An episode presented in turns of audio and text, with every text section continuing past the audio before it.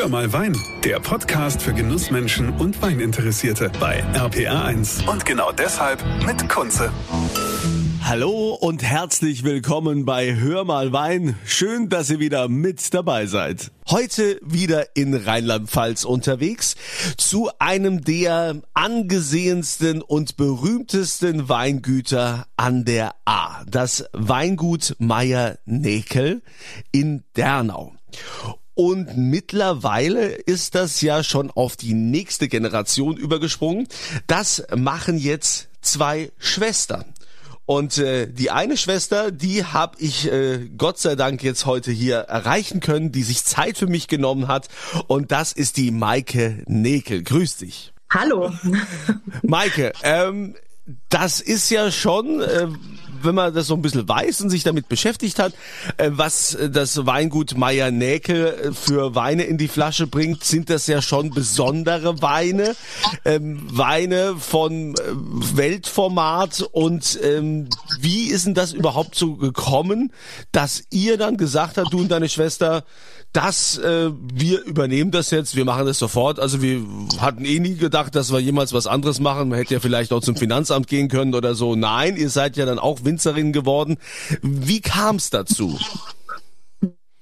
Ist tatsächlich so, dass ähm, ich das gar nicht immer schon auf dem Plan hatte.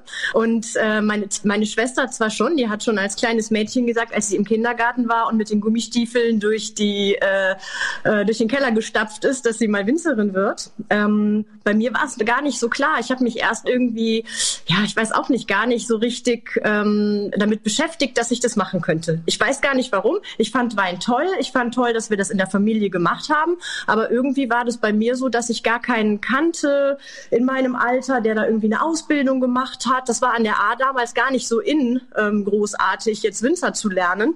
Und ähm, ich habe erstmal, wollte ich so tatsächlich einen Weg in die Medizin einschlagen, ähm, habe aber dann nach einem Praktikum festgestellt, dass das so gar nicht meins ist und stand dann nach dem Abi als allererstes mal so äh, in der Lehre, äh, also in der Lehre, in der gedanklichen Lehre und ähm, musste mich dann ähm, äh, irgendwie noch mal finden. Und mein Vater hat dann äh, im Nachhinein was ganz Schlaues gemacht. Er hat mich einfach zu einem befreundeten Winzer äh, an den Kaiserstuhl geschickt und hat gesagt, ach, guck mal, jetzt kriegst du den Sommer und den Herbst da doch mal rum, guckst du dir das mal an mit dem Wein, wie die das woanders machen und dann kannst du dir in der Zeit überlegen, was du machen möchtest.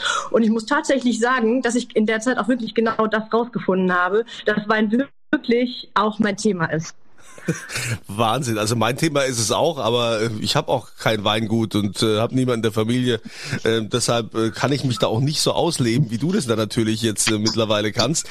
Aber um mal jetzt auf die Ursprünge zurückzukommen von eurem Weingut, das ist ja so in den Nachkriegsjahren äh, entstanden und ähm, man hat da ja früher auch immer nur süßen Wein getrunken. Ja? Wäre jetzt gar nicht mehr vorstellbar. Ja, es ist tatsächlich so, dass die ähm, A in den 50er, 60er, 70er Jahren dafür bekannt war, dass sie ähm, süße Weine, süße Rotweine produziert hat und das Ganze auch noch, ähm, sage ich mal, in, einem, äh, in einer sehr hohen Quantität. Also da äh, ging es eher mehr darum, äh, große Mengen zu produzieren. Die Qualität war dann entsprechend auch klein. Ne? Also gerade bei den Roten, gerade beim Spätburgunder mit großen Mengen im Weinberg wird die Qualität extrem, ja, leidet, äh, sagen wir mal, freundlich, die Qualität leidet ein wenig. Und diese mangelnde Qualität wurde dann mit Zucker überlagert, damit man das nicht mehr so merkt, damit der Wein ein bisschen mehr Fülle hat. Und äh, in den Zeiten war die A ähm, man muss schon fast sagen, wie so ein kleines Ballermann, ne? wie man das so, kann man sich gar nicht mehr vorstellen. Aber hier sind busseweise die Menschen hingekommen, die sich hier äh, schöne Wochen, schöne Wochenenden gemacht haben. Und da ging es eher so ums Besaufen. Und ähm, in die Zeit ist beispielsweise auch die Berufswahl von meinem Vater gefallen. Ne? Also der dann äh, auch gesagt hat, okay, puh, ne? also mit der Reputation von der A wird das Ganze ganz schön schwierig. ja, das war ja auch die Zeit hier mit den, mit den ganzen Kegelclubs und so, ne? Diese Kegelfahrten und so. Genau. Ja, da ist man auch an der Mosel mittlerweile traurig, dass das alles äh, gar nicht mehr so geht und dass es nicht mehr, dass es das nicht mehr gibt. Aber in der Tat hat man ja mittlerweile auch ein ganz anderes Qualitätsdenken. Auch die Verbraucher sind ja mittlerweile anders drauf, die jetzt äh, nicht mehr nur süßen Rotwein wollen. Es sind noch genug, die trotzdem auch gerne süßen Rotwein oder auch äh, süße Weißweine trinken. Und Gut, wir könnten natürlich jetzt auch drüber diskutieren, äh, dass, dass das heutige Trocken ja nicht unbedingt mehr trocken auch ist. Ja, ja, da, einmal das, aber jetzt auch gerade, um das nochmal auf diese süßen Weine zurückzukommen. Du hast gesagt, Nachkriegsjahre, das ist richtig. Die, ähm, die Menschen muss, dass man, wir können uns das ja gar nicht mehr so vorstellen, aber nach dem Krieg war es einfach ein Mangel an allem. Und wenn ich jetzt so an meine Oma denke, die hat alles, muss man echt sagen, übersüßt und auch überfettet. Ne? Bei der war das Essen wirklich fett und auch ähm, alles, was irgendwie süß war, musste so richtig süß sein. Und das ähm, kam, glaube ich, einfach aus dieser äh, Zeit der Entbehrungen und hat dadurch schon irgendwo auch eine Berechtigung und auch einen historischen Hintergrund.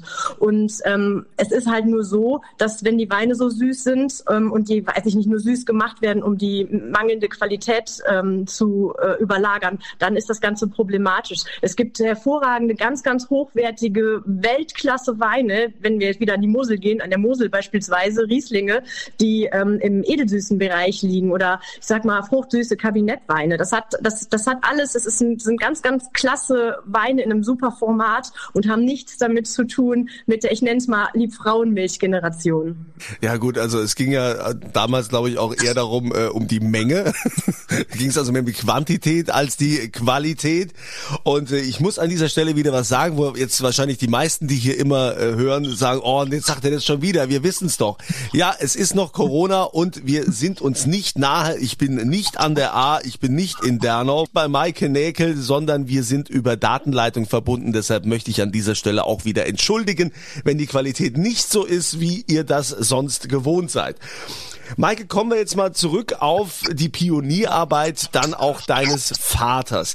Oder würdest du sagen, dass die Großeltern eigentlich schon den Grundstein gelegt haben für das, was dein Vater dann letztendlich durchgezogen hat? Ja, also meine Großeltern, meine, äh, die haben einen ganz kleinen Betrieb gehabt, der quasi sich 1950 mit deren Hochzeit, ähm, ja, äh, sage ich mal, gegründet hat, nämlich als Weingut Meier Näkel, die Paula Meier und der Willibald Näkel. Und der Willibald Näkel, mein Opa, der äh, hat eineinhalb Hektar Weinbaufläche gehabt, bewirtschaftet als Selbstvermarkter und ähm, hat eine Sache gemacht, was relativ untypisch war. Er hat am liebsten trockenen Wein getrunken und ähm, dadurch war es jetzt bei uns in der Familie nicht so ganz unbekannt, dass es auch trockene Weine gibt. Aber ähm, hat das noch nicht in der, äh, ich sag mal, auf der Qualitätsschiene gemacht, wie es ähm, mein Vater dann im Sinn hatte. Ähm, er wollte, er hat immer gesagt, es gibt's doch gar nicht, dass, äh, dass hier an der A die gleiche Rebsorte existiert wie im Burgund oder wie in anderen Regionen in, äh, auf der Welt. Und ähm, bei uns schmeckt es einfach nicht. Und ist damals Learning by Doing auf die Suche gegangen. Also er hat nicht Winzer gelernt, er hat es nicht studiert, er hat äh, ähm, gelernt, was man, also er hat zu Hause einfach dadurch, dass er mit mitarbeiten musste, schon die, die Basics gewusst, ähm, war sich aber aufgrund der ganzen äh, Reputation der A nicht sicher, ob er damit eine Familie ernähren kann und ist auf Nummer sicher gegangen und hat eigentlich ähm, auf Lehramt studiert. Also er ist eigentlich Sport- und Mathelehrer ja. und hat sich dann nach Abschluss des Studiums, nachdem er mit allem fertig war, gesagt, okay, er möchte den Betrieb im Nebenerwerb weiterführen. Es war ja nur eine kleine Rebfläche und ähm, hat gesagt, okay, jetzt mache ich mal ein, zwei Jahre Umstrukturierung Umstrukturierung, Modernisierung und überlege mir, wie ich die Vermarktung und die ganze Verarbeitung machen kann, neben dem Lehrerdasein. Und ähm, er sagte, hat er gleich im ersten Jahr äh, gemerkt, dass äh, das alles nicht funktioniert. Also entweder äh, gibt man mindestens 300 Prozent, um als Winzer zu arbeiten. Aber erst recht funktioniert es nicht, wenn man da höchstens 50 für übrig hat. Und ähm, dementsprechend hat er sich dann so auf die Suche gemacht. Äh, ich sage jetzt mal nicht nach dem Heiligen Gral, aber schon so ein bisschen, wie geht's? Ne? Das war nicht so, ist nicht so, man kann sich nicht so vorstellen wie heute. Wir haben heute ein super Netzwerk in, bei den Winzern, auch international. Wir können überall hin, wir können überall nachfragen. Man kann sich so viel Informationen beschaffen und in der Zeit war es wirklich ein Herausfinden durch mal irgendwo hinreisen, durch Probieren und vielleicht doch dem einen oder anderen äh, Winzer in Frankreich vielleicht mal eine Information aus der Nase ziehen. Ne? Was mich jetzt und, wieder, was mich jetzt wieder völlig flasht, ist ja, also ich habe jetzt schon viele Lebensgeschichten gehört und wenn ich immer wieder merke, dass dann so herausragende Winzertypen äh, eigentlich das so nie gelernt haben, die das so in den Selbstversuchen oder letztendlich mussten sie sich aneignen, dass äh, die äh, dann so großartige Weine machen. Also ich äh, habe das letztens gerade gehört, der Andreas Barth zum Beispiel von der Mosel, äh, de, dem ja auch der Günther Jauch seine Weine anvertraut, äh, ist ja genauso ein Weinverrückter halt irgendwann, der gesagt hat, ich äh, mache das jetzt. Eigentlich hat er ja Jura studiert und äh, auch Musik ist sein Thema und äh, dann kommen da so mega Weine raus und äh, bei, bei deinem Vater auch. Das ist ja vielleicht äh, für alle, die jetzt hier da in Geisenheim studiert haben oder die, die dort lehren, ist es ja auch ein Schlag ins Gesicht, dass andere sich das einfach so aneignen können, während äh, man das aber eigentlich äh, unterrichten will. Hm. Ja, ja, jein, ja, ne? Also ähm, diese, die, die, die, die das, ich sag mal, sich im Leben ne nebenbei irgendwie beibringen. Da gehört natürlich auch ganz schön viel Energie dazu, sich die ähm, Informationen zu beschaffen. Und ähm, es ist mit Sicherheit nicht verkehrt, irgendwie eine, eine, das, ich sag mal, die praktische Arbeit zu lernen und auch ähm, sich äh, über ein Studium oder über eine Technikerschule oder was auch immer weiterzubilden. Also es hat natürlich, wenn man so als Seiteneinsteiger reinkommt, hinterfragt man vielleicht manche Sachen nochmal anders. Dann ist es eben nicht so, ah ja, das war in der Lehre so, das haben sie mir in der Berufsschule erklärt oder das äh, gab es im Studium schon vorgefertigt als Meinung. Ähm, vielleicht muss man dann ein bisschen mehr überlegen und noch ein bisschen mehr Energie reinstecken und ähm, vielleicht funktioniert es deswegen gut, aber es gibt mit Sicherheit auch viele Beispiele, wo es nicht so gut funktioniert, nur kennt man die nicht. Ne? Die sind nie auf der Bildfläche des Weins aufgetaucht, die sind vielleicht vorher schon wieder verschwunden. Ja, die haben es nicht, die haben nicht geschafft, die haben in der Hinsicht äh, zu wenig Aufmerksamkeit erregt, also zumindest nicht äh, solche, dass man äh, die Weine unbedingt von denen trinken will. Also bei euch ist es anders. Du hast ja gerade gesagt, dein Vater war dann auch ähm, in Frankreich unterwegs und hat sich da also überall mal Informationen beschafft und mal reingeschnuppert, wie er dann Weine machen will. Ja, genau, richtig. Also er hat im Prinzip durch durch Probieren, was ihm gut gefällt, hat er versucht rauszufinden, wie machen die das denn? Ne? Wie geht das Ganze? Also ich meine, und das war ja damals noch, äh, ich meine, äh, eine ganz andere Zeit. Da war äh, Ertragsreduzierung, das Wort kannte kein Mensch. Ne? Also warum sollte man was wegschneiden, wenn es doch da wächst? Ne? Oder warum sollte man irgendwie weniger anschneiden, wenn es doch reif werden kann einigermaßen? Und das war schon so eine ganz, äh, ich sag mal, es war schon ein ganz, ganz großer Schritt, das zu machen in Richtung einer viel höheren Weinqualität. Hm? Also das hört man ja jetzt auch äh, ständig äh, immer wieder, immer mehr Ertragsreduzierung. Also viele Winzer äh, reduzieren ja von Jahr zu Jahr mehr, um noch bessere Qualität zu bekommen wird wahrscheinlich irgendwann auch mal wieder so sein, dass es heißt, ja, also es mit der Ertragsreduzierung, das, äh, das, das haben wir ein bisschen äh, übertrieben. Also äh, jetzt äh, gehen wir da wieder einen Schritt zurück. Das hat man ja alles so, wie auch viele wieder jetzt äh, in den Öko-Weinbau gehen und sagen, wir machen es jetzt wieder so, wie es unsere Großeltern oder Urgroßeltern schon gemacht haben, zurück zur Natur.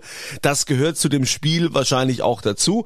Aber schauen wir uns jetzt mal den, den Ist-Stand an. Also dein Vater hat letztendlich mit dem, was er äh, sich angeeignet hat, dieses Weingut vorangebracht, hat ihm einen Weltruf äh, verschafft, hat die A letztendlich ähm, ja in aller Munde gebracht und ähm, was war denn da so Besonderes dran? Was hat denn was hatten denn diese Weine oder was kann man sagen, was haben diese Weine was andere nicht haben oder was es so noch nicht gab? Also ähm, damals war es natürlich so, dass, ähm, das war ja Anfang der 80er Jahre, ähm, da war es so, dass durch diese Ertragsreduzierung, also durch die Verringerung der Menge an Trauben pro Stock, ähm, eine höhere Reife plötzlich möglich war. Dann wurde halt insgesamt noch mehr Arbeit in diese ganze, äh, äh, sag ich mal, äh, in diesen Weinbau reingesteckt, also dass die Trauben versucht wurden, so lange wie möglich gesund zu halten, selektive Lese, keine faulen Trauben dürfen ins Weingut reinkommen, äh, schonende Lese, die Trauben sollen nicht zerquetscht sein, wenn sie ankommen, das soll nicht matschig sein und schon anfangen zu gären, bevor es im Keller ist. Äh, das waren ähm, so solche Sachen, die halt damals noch kaum einer gemacht hat und die in dieser Generation, also wo mein Vater auch mit dazugehört, ähm, die, die dann mal berücksichtigt wurden. Und dann hatte man sehr schnell plötzlich eine viel höhere Qualität und hatte Rotweine, wie man sie eigentlich nur aus dem, ich sag mal, südlicheren Ausland kannte, ne? dass die ein bisschen Kraft hatten, mehr, also vom, also vom, vom, einfach vom Volumen größer waren und ähm, äh, dass die eine Reife hatten, die man hier gar nicht so kannte. Ne? Und das war das damals in den 80ern, was da so einen Aha-Effekt hatte. So, aha, in Deutschland können Wein, Rotweine tatsächlich auch wie ein Rotwein schmecken und nicht nur wie ein, weiß ich nicht, ne, dünnes Süppchen. Ja. Und ähm, heute ähm, haben wir vielleicht wieder eine, an, eine, eine andere Reife. Früher wurde tatsächlich so in den 80er, 90er Jahren, wurde tatsächlich wirklich, wurden diese dicken Weine favorisiert, ne? weil die sonst keiner hatte. So, jetzt haben wir Klimawandel, jetzt haben alle dicke Weine, das ist das, was du eben gesagt hast.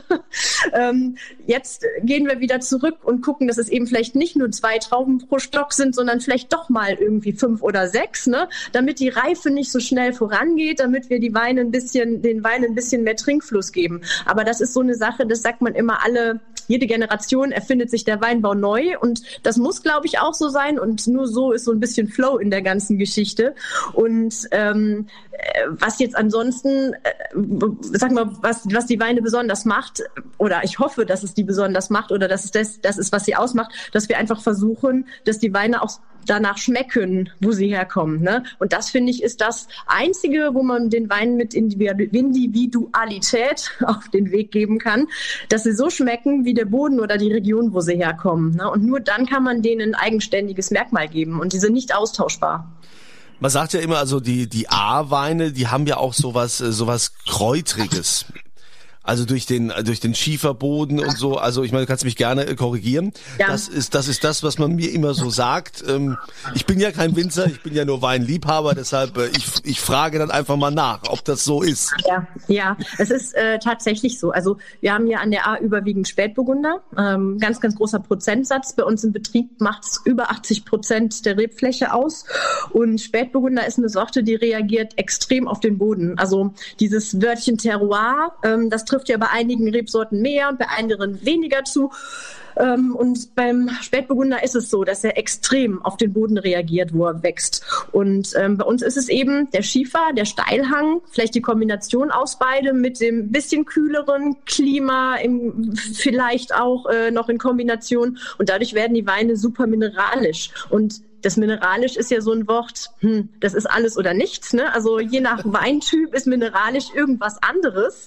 Und wenn ich jetzt davon rede, dass unsere Weine mineralisch sind, dann meine ich diese, diese Kräutrigkeit vom Schiefer, da meine ich aber auch dieses erdige. Ne? Manchmal in so kühlen Jahren wirkt es so ein bisschen steinig oder stahlig, in wärmeren Jahren wird es so ein bisschen erdig. Ähm, aber wir haben immer diese Kräutrigkeit mit drin und ähm, auch so eine ziemlich intensive Kirschfruchtaromatik. Das finde ich, das macht die Weine hier so ein bisschen aus. Und auch so eine gewisse äh, Leichtigkeit der Tannine. Also wir kriegen nie diese wirklich kräftige Tanninstruktur hin, ganz egal wie viel wir extrahieren während der Maischegärung. Ähm, es wird nie so wie, ich nehme jetzt wieder mal den Kaiserstuhlwein ran. Ne? Ähm, und, und das ist die Besonderheit einfach. Hm? Jetzt kann man ja nicht nur als, als Winzer und als Weingut äh, sagen, ja, ich kann ja jetzt nicht nur Weine immer für, für die Presse, für die, für die Fachpresse und die Experten machen ähm, oder die absoluten Weinfreaks. Ich habe ja ein Weingut, ich habe auch Verantwortung, ich muss ja auch wirtschaftlich denken, weil es, es kauft ja nicht jeder nur die teuersten Weine und die exklusivsten Sachen. Es muss ja auch noch, noch was anderes geben.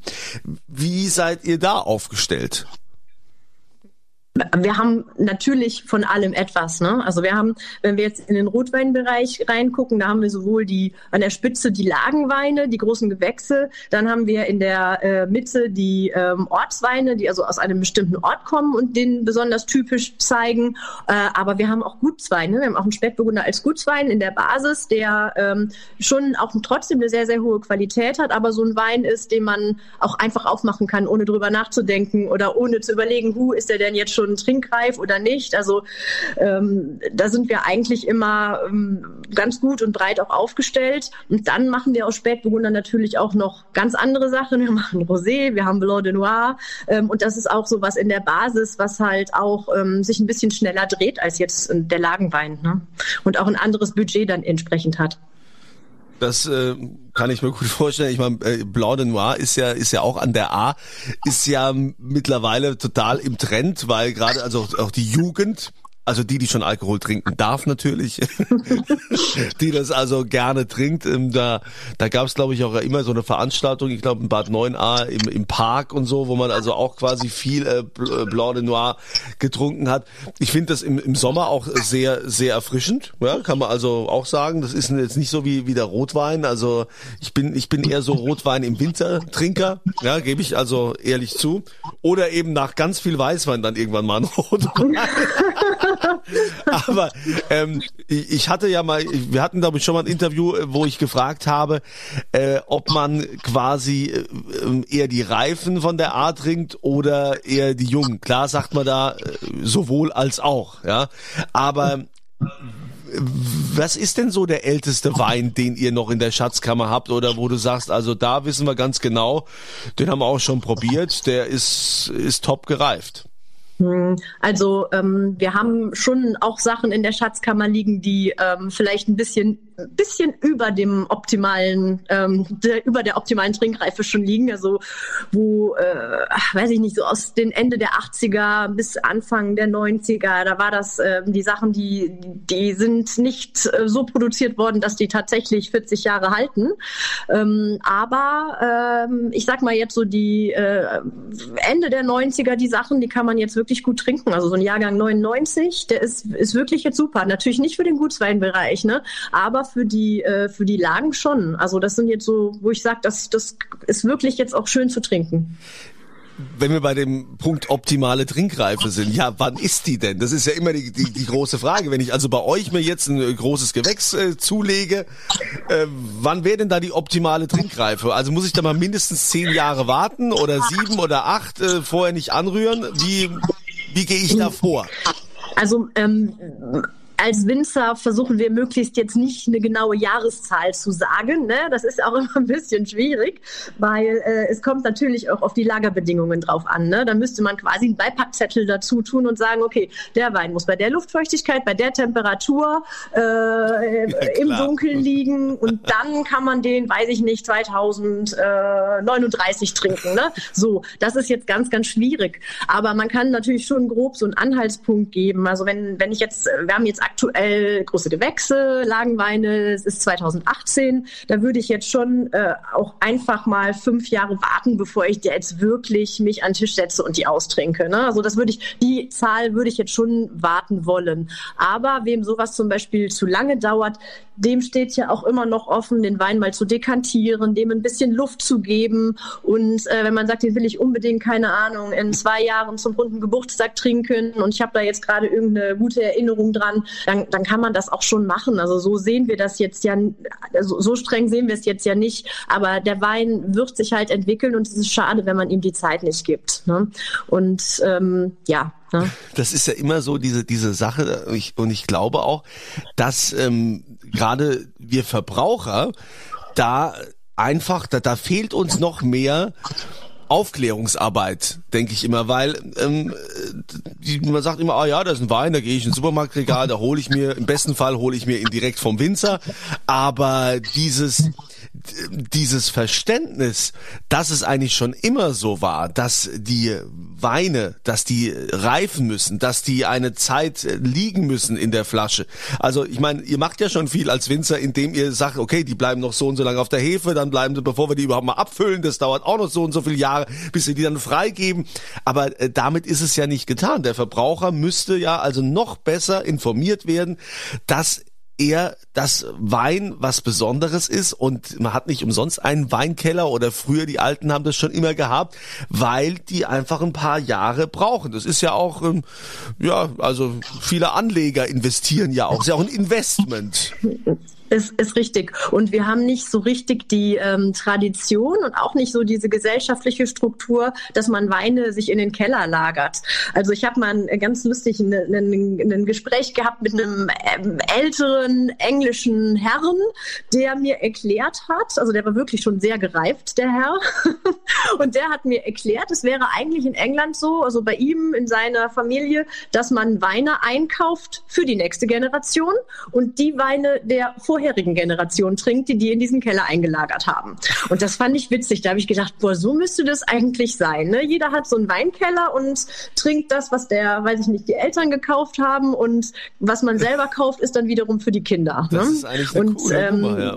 Mhm. Ja, cool. ne, und, ähm, und das, äh, das, das haben wir nicht so und das kann man ja oft auch nicht bewerkstelligen. Klar, man, man hat dann, man, da liegt richtig dann auch Geld ne, in so einem Weinkeller und dann ist ja auch oft die Angst, dass man dann den Zeitpunkt verpasst. Ne? Ja, ich glaube auch in Frankreich ist es zum Beispiel auch, äh, läuft es auch ganz anders. Ich meine, die deutsche Gastronomie war mal so weit, aber das hat sich auch alles verändert. Gut, von Corona wollen wir jetzt gar nicht reden, aber dass, dass es nur noch ganz wenig ausgesuchte äh, Restaurants gibt, ja, die müssen dann schon äh, drei Sterne haben, damit die so einen Keller haben mit ganz vielen gereiften äh, Weinen auch, wo du tatsächlich noch einen Wein trinken kannst, der schon irgendwie 20, 30 Jahre alt ist. Äh, klar, das kostet dann auch was, aber mh, das ist im Ausland, ist das noch eher möglich als bei uns. Ich, ich war, es ist wahrscheinlich eine Geldfrage. Es ist wahrscheinlich auch so, dass irgendwann dann nur noch Investoren kamen und äh, gesagt haben, naja, wir wollen also nur hier die schnelle Gastro und Systemgastro und die Familienbetriebe und der Mittelstand, die auch nicht mehr die die Power haben, die finanzielle Power, um das äh, zu realisieren. Das finde ich persönlich total schade. Und es muss euch als Winzer doch auch so gehen. Hm, äh, ja, also das Ding ist, es will ja keiner so richtig dieser derjenige sein, der die, ähm, die der sich diese dieses äh, Geld quasi festhält im Keller. Ne? Also der Winzer will nicht die Sachen fünf oder sechs oder sieben Jahre komplett zurückhalten, weil äh, man kommt ja komplett in äh, Liquiditätsnöte dann und das Restaurant will das vielleicht auch nicht machen, weil ne, das, das legt sich ja auch wieder Geld, was es vielleicht für irgendwas anderes braucht, hin. Und ähm, ich meine, wir machen das so und viele andere Winzerkollegen auch. Einen kleinen Teil hält man immer zurück, um beispielsweise solche Top-Gastronomie, die ähm, das verkaufen wollen und verkaufen können, um die dann auch schon mal mit einem bisschen gereifteren Jahrgang zu beliefern. Ne? Also das versuchen wir schon irgendwie alle auch zu machen. Aber ähm, da fehlen uns natürlich die Kapazitäten, äh, jetzt irgendwie die ganze Ernte mal fünf Jahre zurückzuhalten. Ne? Also, Maike, ich merke schon, also von Anfang an, es war also eines der sympathischsten äh, Gespräche, die ich je geführt habe. Also ich glaube, äh, mit dir kann man auch keinen Streit bekommen. Ich weiß nicht, wie das mit deinen Mitarbeitern ist. Die kommen mit Sicherheit gut mit dir aus. Ja, sage ich jetzt mal so. Ja, ja. Sie haben noch nichts anderes gesagt, aber ich hoffe, das ist auch so. Ja, ähm, also mir hat es sehr viel Spaß gemacht mit dir, Maike. Ich freue mich, wenn wir uns dann auch mal persönlich treffen und du mich in deiner Schatzkammer einschließt und dann das ja, das machen wir. und, und, wir dann mal an der A einen äh, schönen Tag, Abend, Mittag. Ich bin ja ein großer Freund des Mittagsweins und kann man auch das, das dann irgendwie mal äh, bei Gelegenheit tun. Ich äh, wünsche euch auf jeden Fall weiterhin viel Erfolg mit dem, was ihr tut, gerade jetzt auch in der Krise, wo es ja nicht so einfach ist, gerade im Hinblick auf die Gastronomie, die ja gerade nichts verkauft und nichts verkaufen kann und äh, wünsche euch da einen langen Atem. Liebe Grüße auch an deine Schwester und die Familie. Haltet durch und möge der Wein euch niemals ausgehen. vielen, vielen Dank. Hat Spaß gemacht. ja, und äh, euch sage ich auch danke, dass ihr wieder mit dabei wart und hoffentlich auch nächste Woche wieder. Und äh, ich wünsche euch eine schöne Zeit und immer volle Gläser. Das war Hör mal Wein, der Podcast für Genussmenschen und Weininteressierte mit Kunze auf rpa1.de und überall, wo es Podcasts gibt.